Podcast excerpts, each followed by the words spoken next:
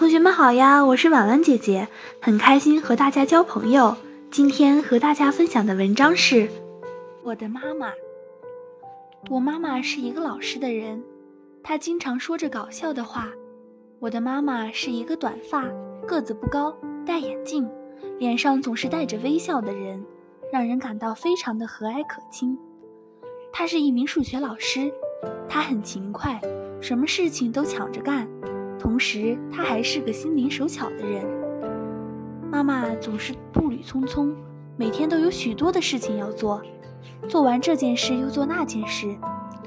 记得有一次，妈妈生病了，妈妈仍然在坚持给我们做饭，我和爸爸都很感动。